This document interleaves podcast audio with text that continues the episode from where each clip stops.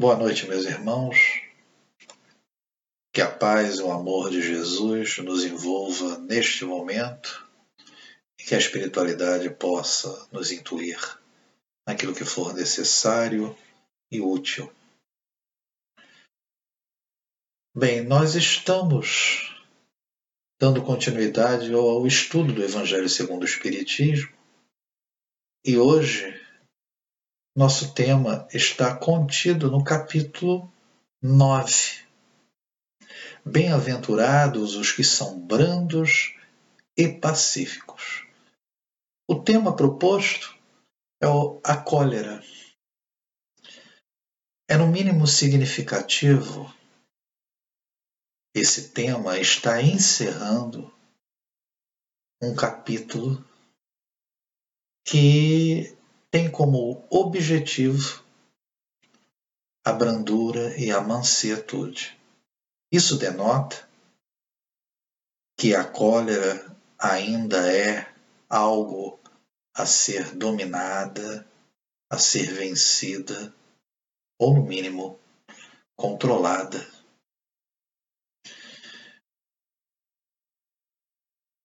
São duas instruções. O item 9 um espírito protetor, que nos traz uma mensagem em de Bordeaux, em 1863. E o item 10 é Henneman, em Paris, em 1863. Quando é, de interessante nas duas é, mensagens é que elas abordam a, a cólera sob ponto de vistas um pouco diferentes. O item 9, com o espírito protetor, ele toca mais nos aspectos exteriorizados dos efeitos da cólera. E já no item 10, Henneman já nos traz uma questão da interiorização disso tudo. Nós iniciamos o nosso, a nossa reflexão, o nosso estudo, com uma citação de Emmanuel do livro O Consolador, quando ele responde a respeito da cólera. Ele nos diz: a cólera não resolve os problemas evolutivos e nada mais significa que um traço de recordação dos primórdios da vida humana em suas expressões mais grosseiras. A questão dos primórdios da vida humana é que a cólera ela é considerada uma emoção primária. Portanto, faz parte da natureza humana essa emoção. E nos primórdios da vida humana, como ele fala, né, é uma recordação, porém, na sua expressão mais grosseira, é que nesse momento da nossa caminhada, o instinto ainda predominava de maneira muito acentuada. O problema todo é que essa recordação ela é muito presente no nosso dia a dia, nas nossas atitudes intempestivas. Quando falamos que a cólera é uma emoção primária, vamos relembrar apenas a questão da emoção como significado. Ela tem a sua origem no latim emovere. E emovere nos dá o sentido de algo de agitar, de remover, de mudar de lugar. Isso tudo tem tudo a ver, né? é interessante quando a gente observa a origem das palavras e o seu significado, tem tudo a ver com o que a gente observa em relação à emoção, porque a emoção é algo que se exterioriza muitas vezes, no nosso caso de hoje principalmente, de maneira exagerada e desequilibrada. Isso porque, como conceito, através, como definição do dicionário, As emoções são conjunto de reações variáveis na duração e na intensidade que ocorrem no corpo e no cérebro. Na verdade, são reações físico-químicas e que, de um modo geral, são iniciadas por aspectos exteriores. Isso demonstra é, a necessidade, o quanto nós somos afetados por aquilo que nós observamos, ouvimos, por aquilo que as pessoas muitas vezes é, agem em relação a nós. Como eu falei, as duas, os dois itens abordam de maneira diferenciada, porém tem algo em comum, que é esse essa o orgulho.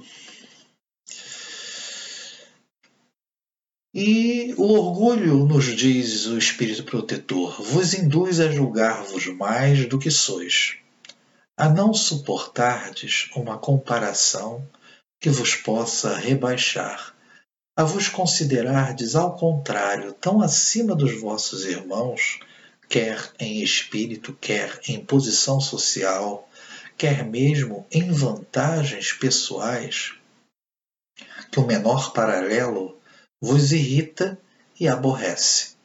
Que sucede então? Entregai-vos à cólera.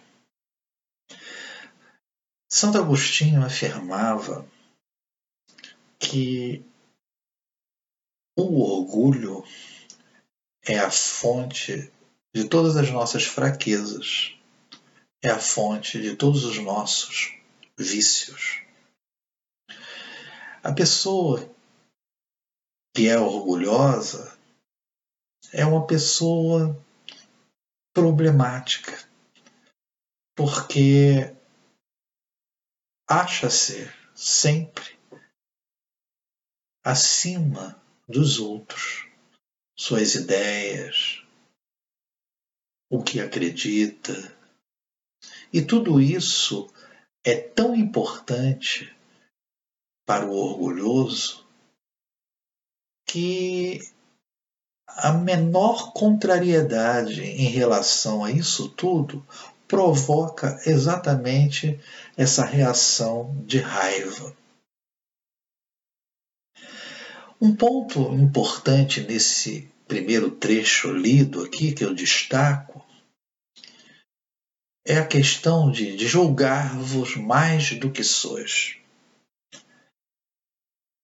Não é à toa que é sempre repetido pelos espíritos a necessidade do conhecimento de nós mesmos, conhecimento das nossas imperfeições, das nossas dificuldades. E Joana de Ângeles, num livro com um título tudo a ver, né? Autodescobrimento, a necessidade impositiva que temos de nos conhecermos, a verdade é essa. Ela nos diz sobre a cólera, nesse trechinho, o seguinte: ninguém deve envergonhar-se ou conflitar-se por ser vítima da raiva fenômeno perfeitamente normal no trânsito humano. É um trechinho que parece estranho, né? Porque ela fala perfeitamente normal. É claro que não é normal você agir de maneira intempestiva e exagerada em relação ao outro ou reagindo em relação ao que o outro é, te coloca como, como raiva, como determinadas situações, uma determinada discussão. Não é normal isso. O normal é termos essa emoção como característica porque faz parte da natureza humana, como falamos, e o que ela nos diz aqui confronta, né, confirma, na verdade, mais ou menos o que Emmanuel nos falou lá no início. É uma recordação dos nossos primórdios. Portanto, faz parte. E se ainda temos esse, essa emoção, ela está presente por fazer parte da nossa natureza, mas o nosso grande desafio é administrá-la e administrá-la de uma maneira é, positiva, que ela não se torne algo negativo dentro do nosso processo. Sentir a raiva é lógico que com o tempo isso deixará de existir. Por isso a nossa caminhada para a angelitude. Né? Mas ela nos comenta Joana de Ângeles em alguns itens importantes que devemos evitar em relação à cólera. Ela coloca, iniciando aqui, é, o escamoteamento dela, da cólera, pela dissimulação, mantendo-a intacta. É lógico que, que quando você, se você porventura já consegue dominar esse, essa emoção e não extravasar através de uma reação colérica, já é algo positivo. Mas o problema é que você talvez não reaja, mas ela permanece ali intacta. E o maior desafio nosso não é ter conhecimento sobre as nossas imperfeições. É não fazer nada para diminuir a sua intensidade. E pior ainda, que é o segundo tema, nós muitas vezes dissimulamos esse, essa emoção, mas remoemos aquilo que gerou aquela discussão, aquele momento desequilibrante. Remoer o fator que a gerou. Isso provoca o que? Um prolongamento dessa emoção que pouco a pouco se transforma num sentimento muito além da raiva, que é o ódio.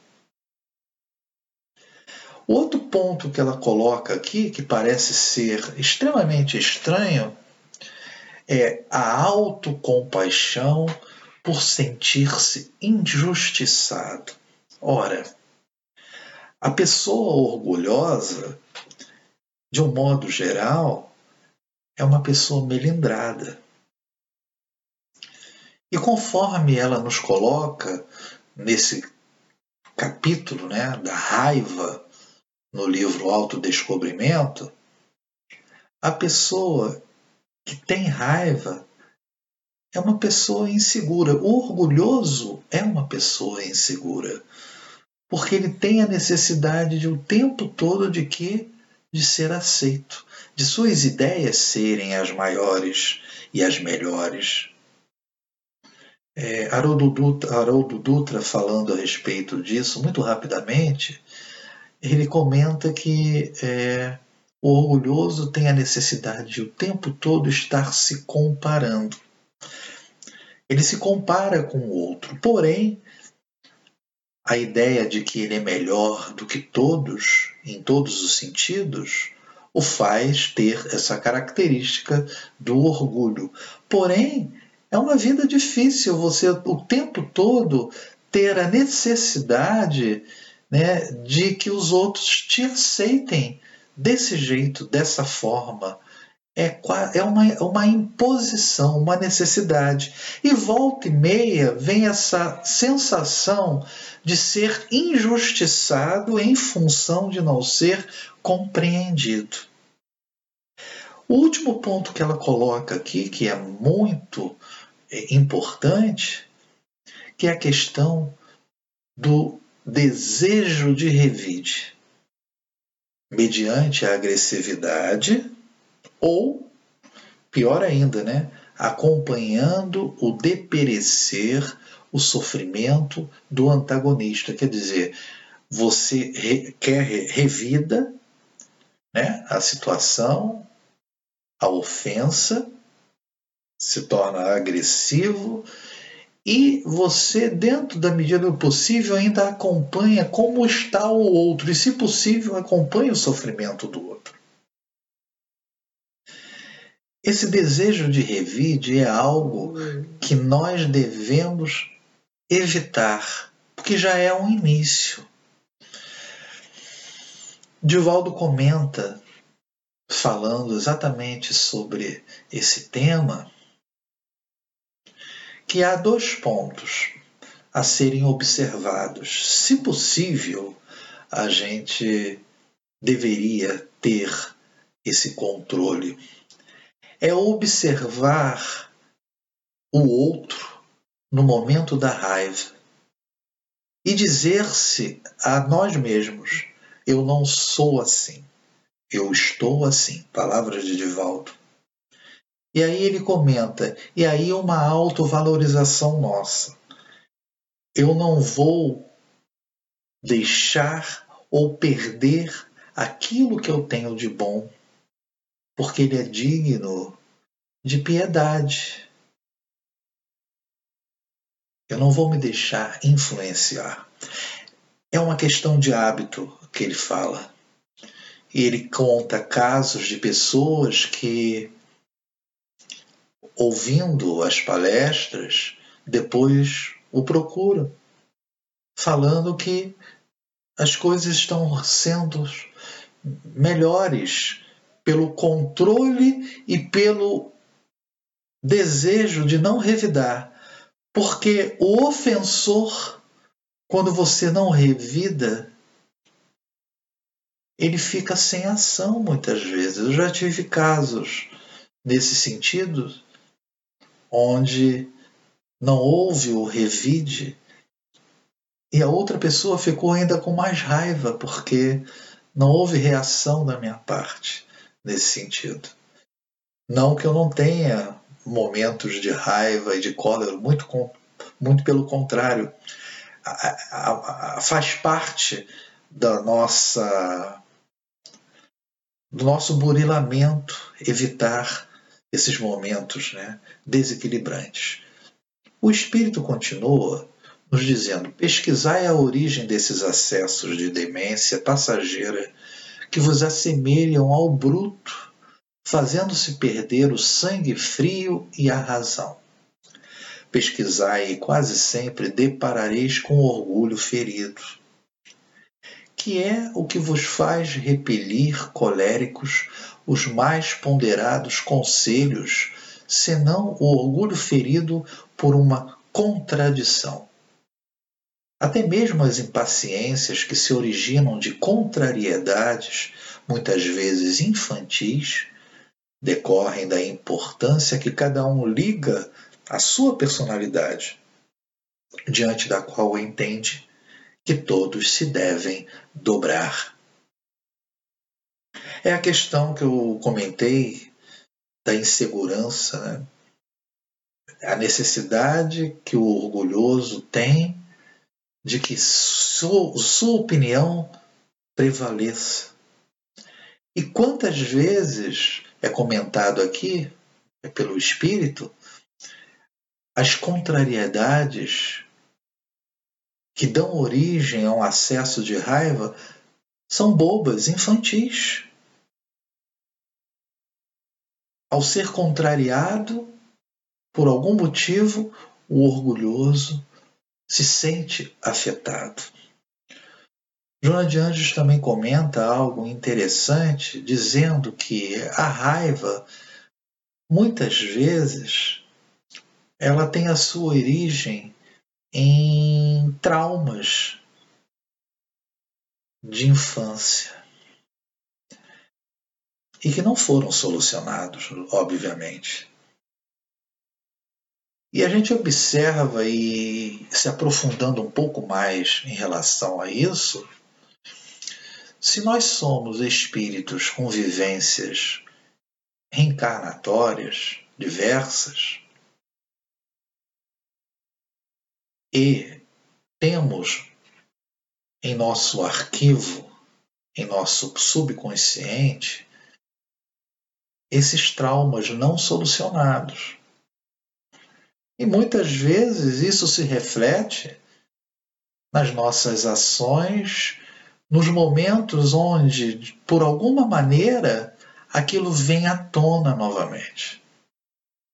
É por isso que podemos afirmar que a pessoa que é orgulhosa é uma pessoa doente também. Porque, pelo que nós observamos aqui, a raiva, né, ela tem esse. é alimentada por essa situação do orgulho. Ele continua: em seu frenesi, o homem colérico a tudo se atira. A natureza bruta, aos objetos inanimados, quebrando-os porque lhe não obedecem. É a violência né, que se manifesta. Né? Ah, se nesses momentos pudesse ele observar-se a sangue frio, ou teria medo de si próprio, ou bem ridículo se acharia. Imagine ele por aí, que impressão produzirá nos outros? Quando não fosse pelo respeito que deve a si mesmo, cumpria-lhe esforçar-se por vencer um pendor que o torna objeto de piedade. Eu comentei que muitas vezes é, é, dá pena quando você observa o outro completamente descontrolado na sua frente. Isso quando você consegue né, também manter-se calmo.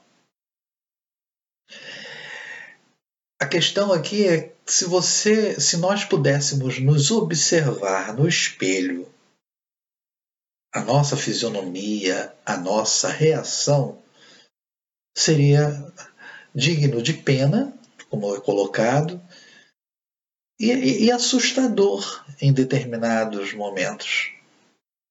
Compreende-se o fato de que a emoção, que a raiva, sendo uma emoção primária, e trazendo o que o Emmanuel nos falou da época dos extintos, é natural que naquele momento, em, em algumas situações, a manifestação severa diante de algumas situações fazia parte de uma necessidade. Daí muita semelhança com a questão do animal. Charles Darwin, no seu livro Expressão das Emoções no Homem e nos Animais, ele, muito interessante, no início do livro, ele comenta, é, porque ele associou observou seus filhos, os animais, naturalmente, e observou reações, expressões faciais semelhantes em relação aos animais. E mais interessante ainda, ele, comenta que para chegar à teoria proposta por ele, foi mais fácil observar os animais do que o homem. Isso porque tem a ver com o que Joana de Ângeles comentou lá na frente, quando eu falei sobre alguns pontos a serem evitados, que é a questão da dissimulação. Porque o homem dissimula e esconde as suas reações. E para ele atender ao seu objetivo foi mais fácil observar os animais, porque é um instinto puro. E como falamos anteriormente, nos primórdios da nossa caminhada, o instinto relacionado a nossa recém-saída do reino animal, tinha a sua função.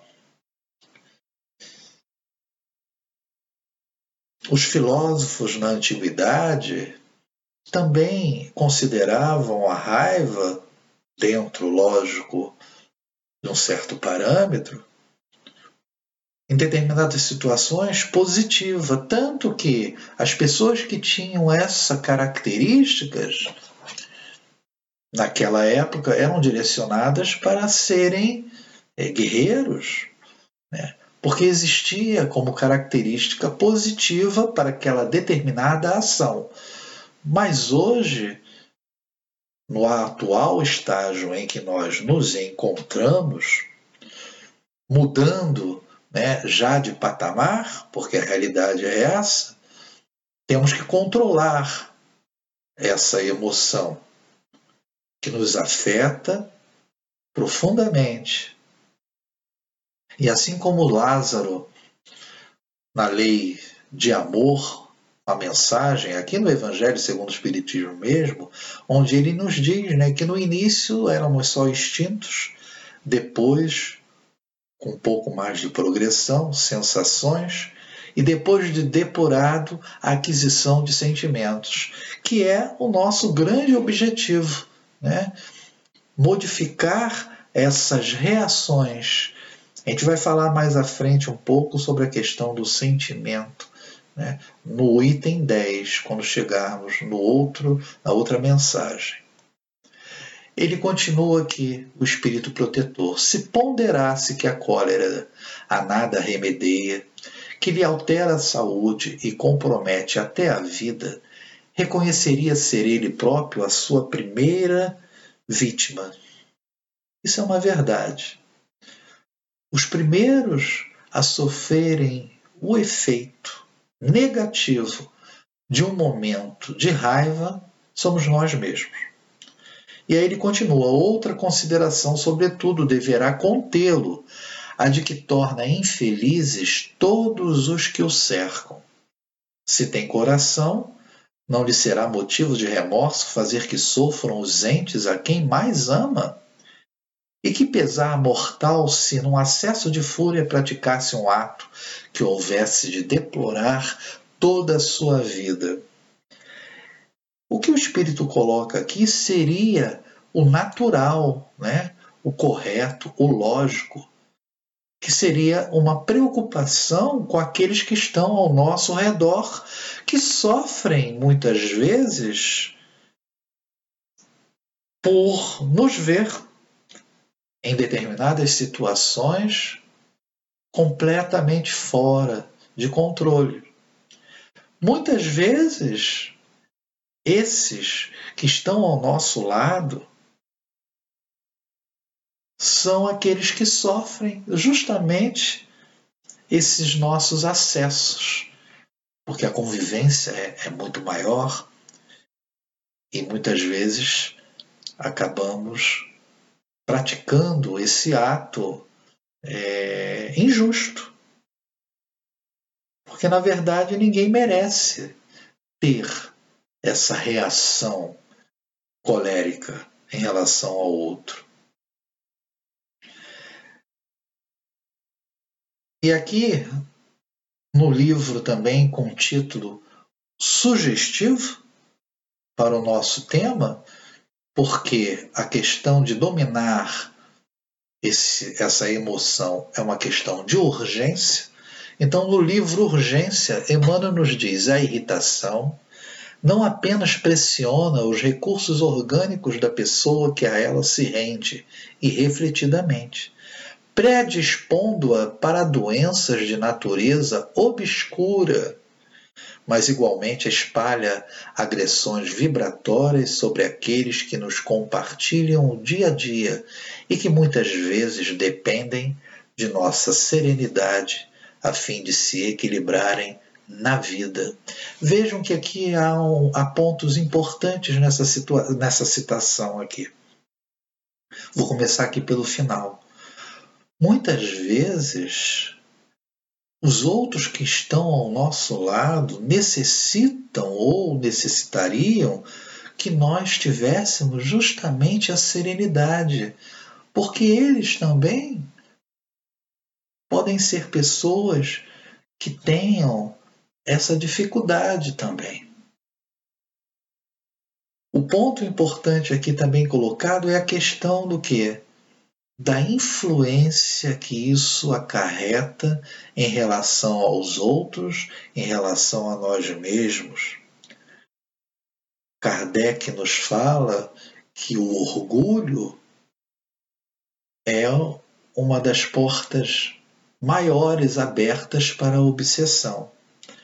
E no momento que você se encontra desequilibrado, gritando, jogando as coisas na parede, você abre a brecha né, para que esses irmãozinhos se aproveitem dessa situação.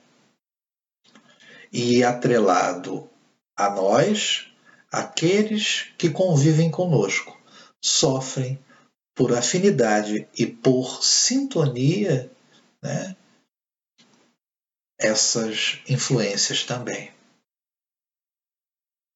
E ele termina dizendo, em suma, a cólera não exclui certas qualidades do coração, mas impede se faça muito bem e pode levar à prática de muito mal Quantas pessoas cometeram crimes por um acesso de raiva inconsequente, bobo, momentos completamente poderiam ser evitáveis, mas ao domínio desse processo, o descontrole.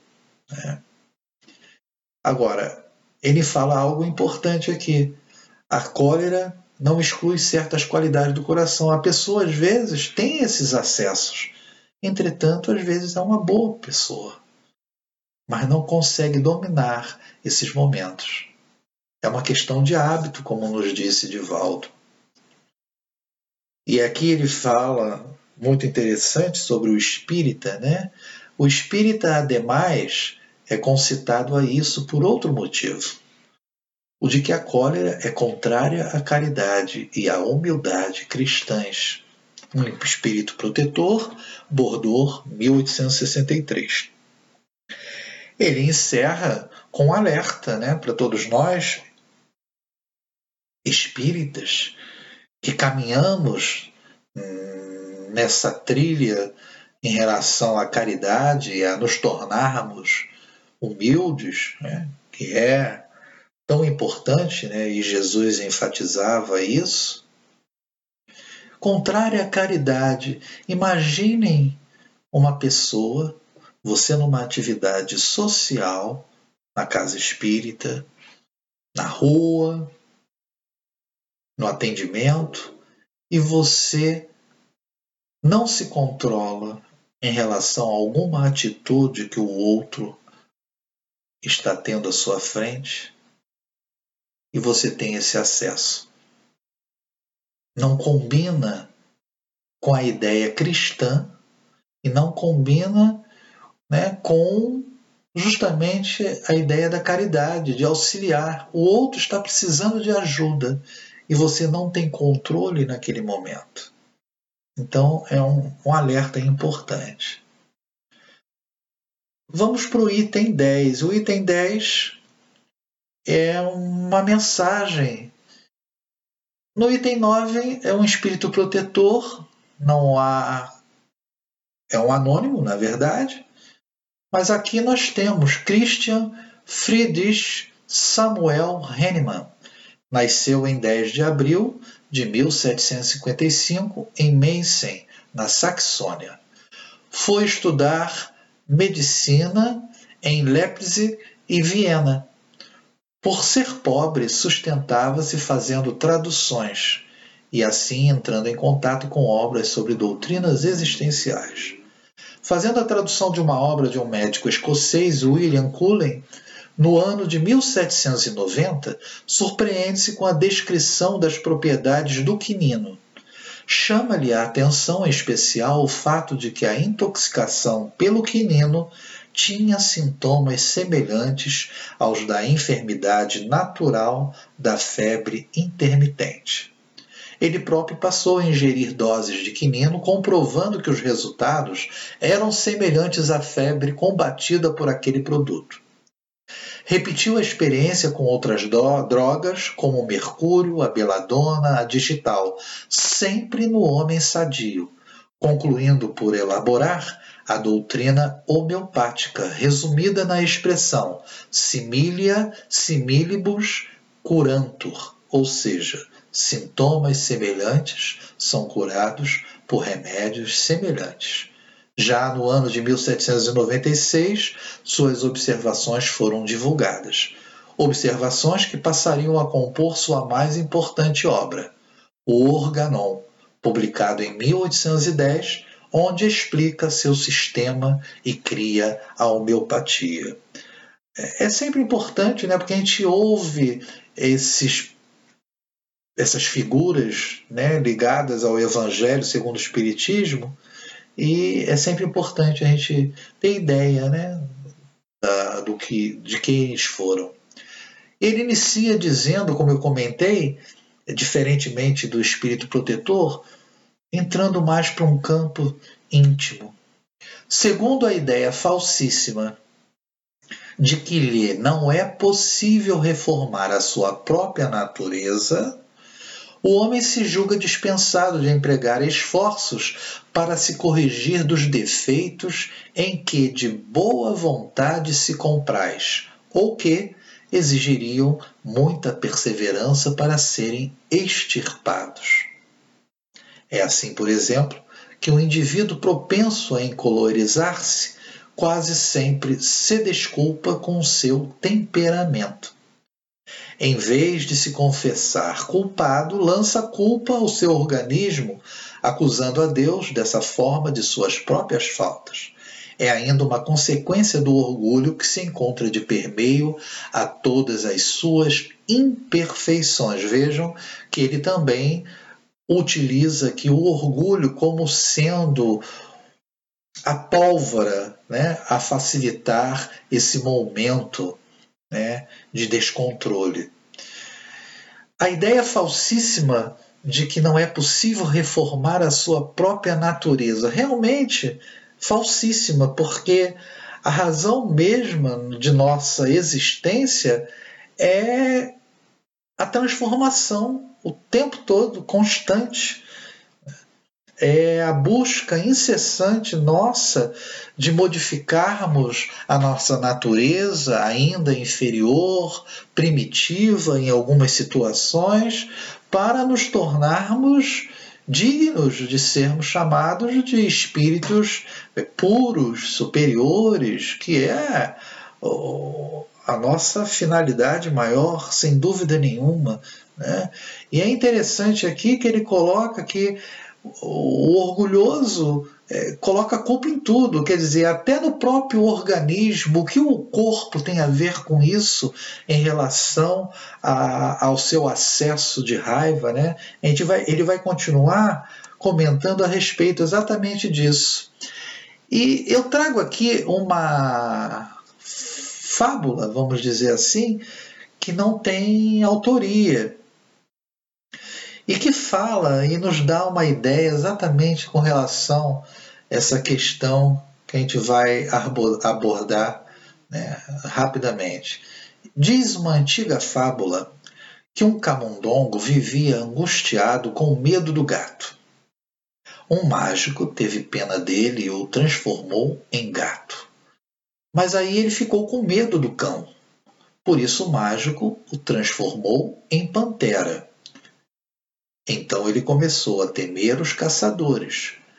A essa altura, o mágico desistiu.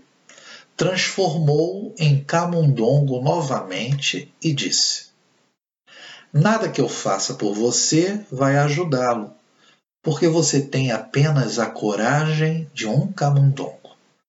É preciso coragem para romper com o projeto que nos é imposto. Mas saiba que coragem não é a ausência do medo, é sim a capacidade de avançar apesar do medo, caminhar para frente e enfrentar as adversidades vencendo-as. Vejam, meus irmãos, é... o problema não é você ter todas essas imperfeições. No nosso caso, hoje, a cólera.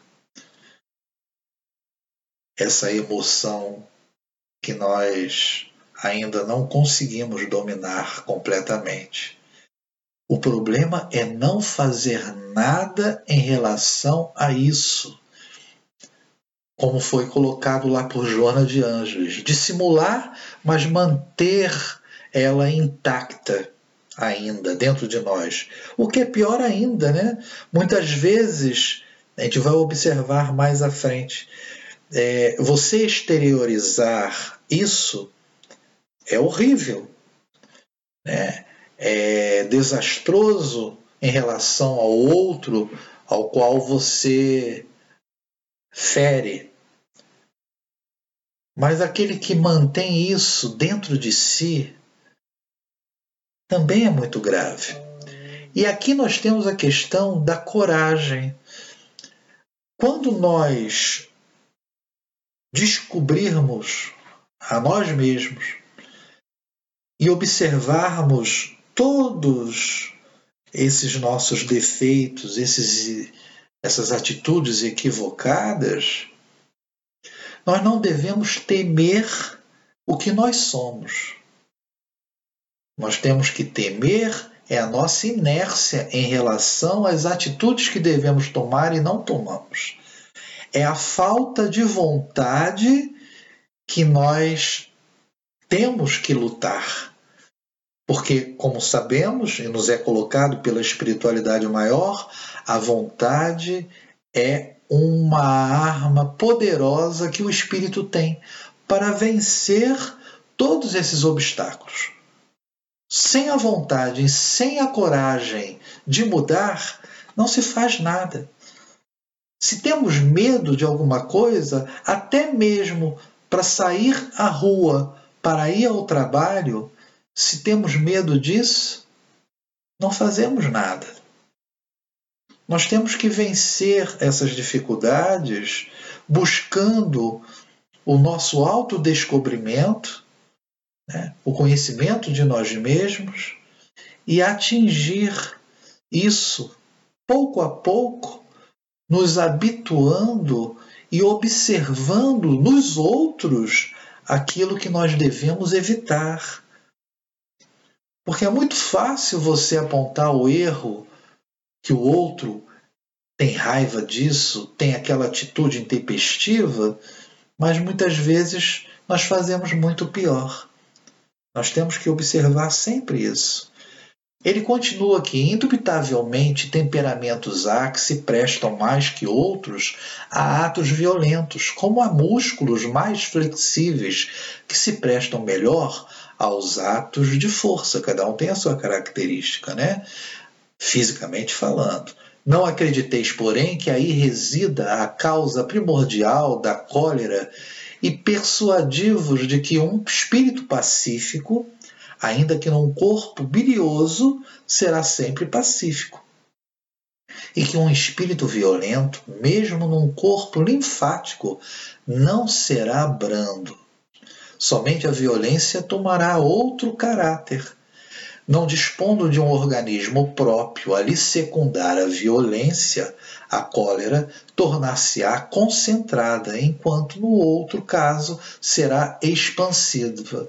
Então é que ele bota duas características, né? duas personalidades, duas pessoas diferentes, associando o aspecto físico oposto ao que internamente cada um de nós tem.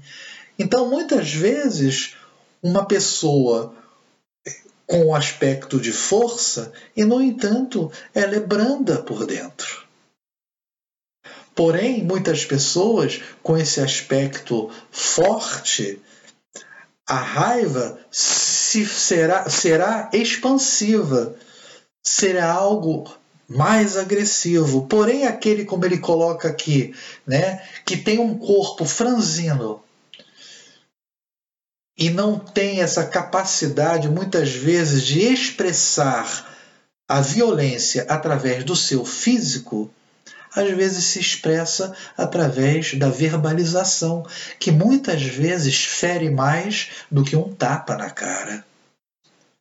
Então vocês observem que são variáveis as situações e que o corpo nisso pouco importa, porque é o espírito que é fraco, é o espírito que é imperfeito e que ainda se mantém em sua natureza, muitas vezes desequilibrada e má. Nós comentamos sobre as emoções e há sempre a dúvida: emoções e sentimentos. O sentimento né, é a faculdade de conhecer, quer dizer, faculdade, capacidade que nós adquirimos de conhecer, de apreciar, de perceber, ter noção, senso, é uma consciência íntima. Sentimento vem de sentir, e sentir é perceber através dos sentidos. E aqui eu botei esse, esse significado de propósito, porque eu achei que cabe é, para o nosso tema. Sentir, encontrar o próprio caminho. Vejam bem, é, o, o nosso grande desafio que eu comentei era a questão de controlar, né, evitando a, a raiva, evitando essa emoção. A emoção se dá, né, reações físico-químicas no corpo e no cérebro. O médico é, Antônio Damasio, ele nos fala que as emoções se dão no teatro do corpo, enquanto o sentimento se dá no teatro da mente. As emoções ocorrem. O sentimento é a maneira como reagimos diante dessas emoções. Por isso a importância de evitarmos a remoer aquele sentimento, por aquela emoção, porque aquilo se transforma em algo pior, que é um sentimento mais prolongado de ódio. Por exemplo, no nosso caso. O nosso grande desafio é justamente é, ter as emoções e fazer com que essas emoções sejam que percebidas, conhecidas e captadas pela mente, mas mantendo-nos cada um de nós de uma maneira mais harmônica e pacífica, ou direcionando esse, essa emoção para um aspecto positivo. Joana de Ângeles nos coloca que vários são os instrumentos para se chegar a esse tipo de comportamento. Há terapias, né? a questão da prece também, que nunca deve ser desprezada e que de pouco a pouco alcançamos um certo equilíbrio. Ele encerra: o corpo não dá cólera àquele que não na tem, do mesmo modo que não dá aos outros vícios. Todas as virtudes e todos os vícios são inerentes ao espírito. A não ser assim, onde estaria o mérito e a responsabilidade? O homem deformado não pode tornar-se direito, porque o espírito nisso nada pode atuar, mas pode modificar o que é do espírito quando quer com vontade firme. Mais uma vez, a questão da vontade. Né? Eu não posso modificar o meu corpo, digamos assim, deformado, o aspecto físico que me tolhe em determinadas situações, mas eu posso modificar aquilo que é do espírito. Eu posso modificar o meu aspecto moral, as minhas reações diante de um problema, diante do outro que me ofende. Isso é controle, isso é autocontrole. Isso tudo pela vontade firme que nós temos que buscar de nos modificarmos. Não vos mostra a experiência, a vós espíritas, até onde é capaz de ir o poder da vontade pelas transformações verdadeiramente miraculosas que se operam sob as vossas vistas? Compenetrai-vos, pois, de que o homem não se conserva vicioso senão porque quer permanecer vicioso, de que aquele que queira corrigir-se sempre o pode. De outro modo, não existiria para o homem a lei do progresso. Henneman, Paris, 1863. A progressão é algo inevitável para todos nós. Então, esse controle, essa busca, ela é incessante.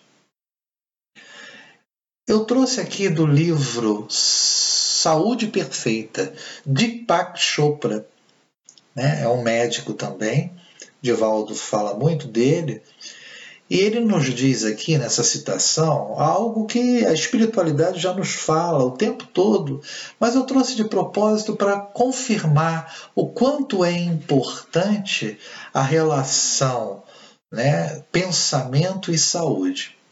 Somos as únicas criaturas na face da Terra capazes de mudar nossa biologia pelo que pensamos e sentimos. Um surto de depressão pode arrasar seu sistema imunológico. Apaixonar-se, ao contrário, pode fortificá-lo.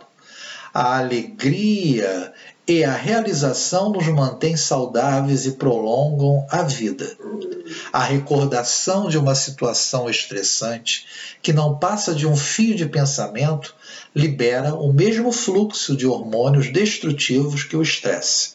Suas células estão constantemente processando as experiências e metabolizando-as de acordo com seus pontos de vista pessoais.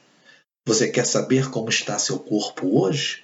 Lembre de seus pensamentos de ontem.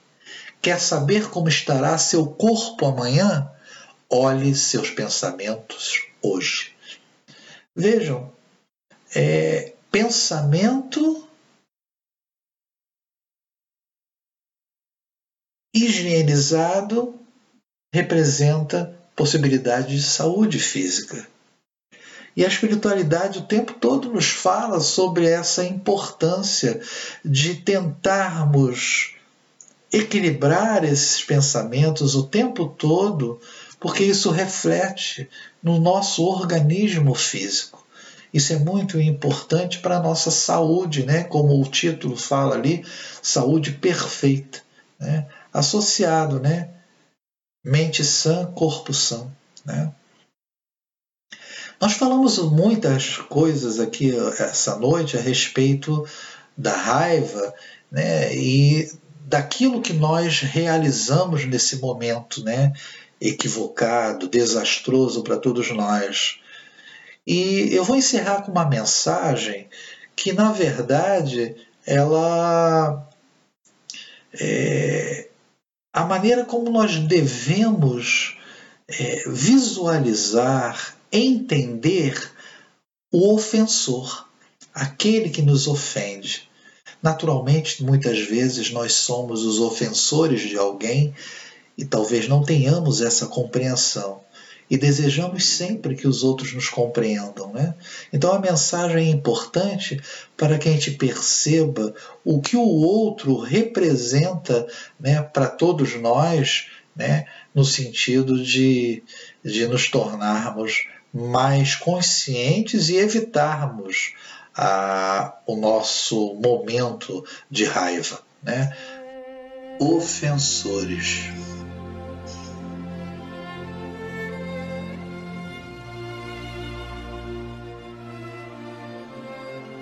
À frente do dia a dia, não ouvides alma boa. Se alguém te fere, perdoa nas lutas que vêm e vão.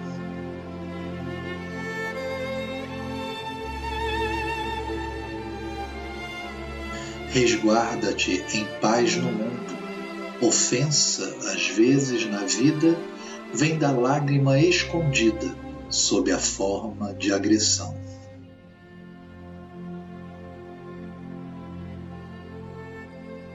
Nas áreas do pensamento, sem queixas e sem consultas, existem dores ocultas, estradas que ninguém vê.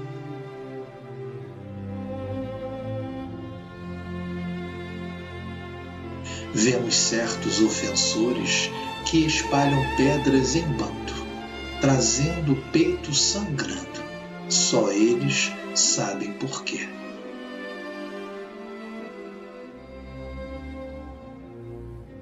Esse carrega consigo enfermidade obscura, outro guarda a desventura de uma afeição infeliz.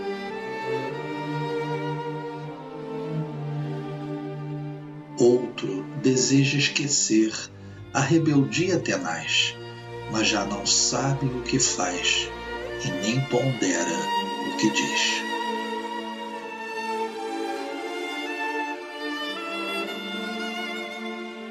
Outro surge em doce face, por vezes é quem mais amas, traz por dentro o peito em chamas, embora disfarce a dor. A pessoa que te agride é sempre, quando reponte, deserto pedindo fonte, angústia esmolando amor.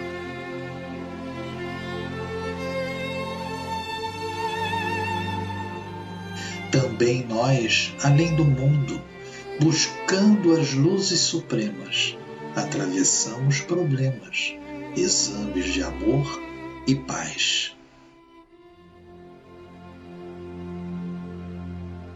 Alma querida, o ofensor nas sendas de cada dia. É um teste que Deus te envia para saber como estás.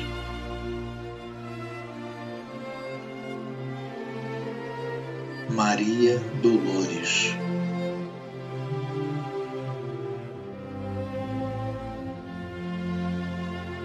Do livro Maria Dolores Psicografia Francisco Cândido Xavier.